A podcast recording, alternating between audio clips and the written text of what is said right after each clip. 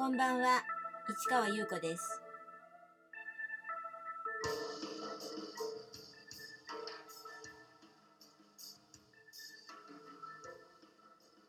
5月7日金曜日。詩人はささやく。115回目をお送りいたします。今日はですねちょっとね疲れちゃってね。っていう感じだったんですけど結局あのずっとあの海外ドラマ見てるって話してましたけどついに第1シーズン見終わったんですね。でまあいろいろ考えましてね考えさせられたというのがよくわかんないけどまあいろんな展開とかね、まあ、衝撃的なことがありながらこう物語が進んでいっているんだけどまあ人間ドラマありながら。まあこう物語の作り方っていうのねドラマにはドラマのねやり方があるからね。なんかそういうのね見ててね面白いなってやっぱり思いましたね。もちろん作り方とかね全然違いますしね。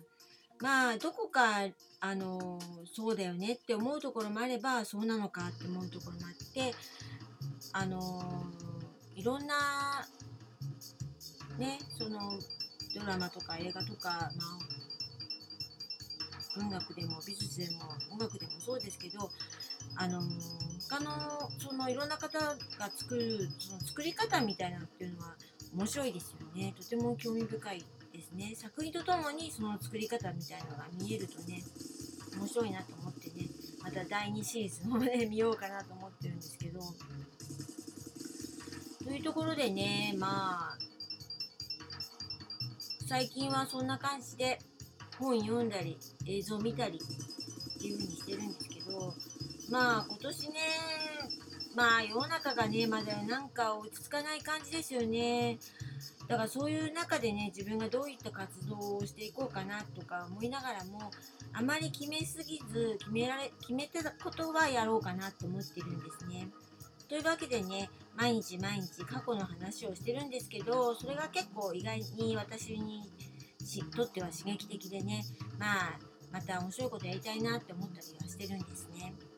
それでまあ、えー、昨日お話ししましたけど、えー、グループ10のハウス・オブ・ディボル7は4月に1ヶ月やるんですけれどもその間になんと私は他にも展示をやってたっていう衝撃的な みたいな、うん、当時はただ単にねあのー、例の新宿のプロムナード、うん、ギャラリー。そこでねやりたかったわけです第2回目を。でそれに申し込みましたらあのー、審査通りまして、えー、4月7日から5月5日まであのー、ほぼ1ヶ月あの新宿のえ、駅の地下道のところに展示されることになったわけですね。それで、ハウス・オブ・ディームのボル7が4月15日から5月13日まで、えー、野方の方のギャラリーで、えー、ガレージのみたいなところで、えー、13人、最終的には14名と一緒に展示をするということも決めたわけですよ。そしてさらにですね、あの、どうせならね、同じ被ってるなら、もう一箇所と思いまして、実はその時に、あの、SICF という、えー、展示の始まりだった、私が初めて展示をやった SICF にもう一回チャレンジししようかなと思いまして、で、5月4日から5日を選んで、あの、展示したんですね。これもまた、あの、応募しまして、一応通りまして、やることになったわけです。で、えー、新宿プロムナードギャラリーの方は「詩の標本全集」っていう大タイトルで、あのやるんですね。でそれはあのハウス・オブ・ディーンのボル5ですね。そこで詩の標本を展示したっていうのをちょっと覚えてますかね。あのいろんなあの要するにアクションのパフォーマンスを中央でやりて周りは全部展示作品になってるったんですけどその時にあの詩の標本って言ってあの表紙をベリベリっとなんか破いたような感じでピン打ちした作品を出したって言ったと思うんですけどそれをさらに拡張しまして、え、それをあの一種類というかにしましてこ回3種類全部で4種類作るんですよね。でそれを大きなあのガラスケース4つに分けてあの展示するというものこれをやったんです。で SICF の方はあの青山のスパイラルホールでやったんですけどこちらは「詩の蘇生」というタイトルであの広告の文字をね、あの切りながら破りながらあの一つの詩を作っていくっていうのをまあ制作しましてそれをあの壁に全部あの張り込んだっていうちょっとかなりねあの圧力のある作品を作ったんですけどまあその作品ということで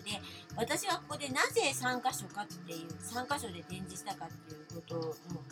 のもともとの考えとしてはですね私はこの辺りで自分の作風を統一するというか決めようと思ったんですね。えー、ハウス・オブ・ディをやりながらいろんな展示あちこちねあの、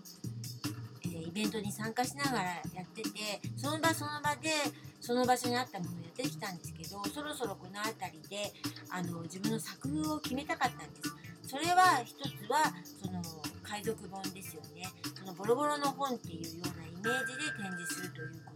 それからその詩の写真作品ですよねそしてもう一つ詩の造形作品ということであの3つの、えー、作品をここであの全部出したかったというわけです。というところでこの続きはまた明日ね。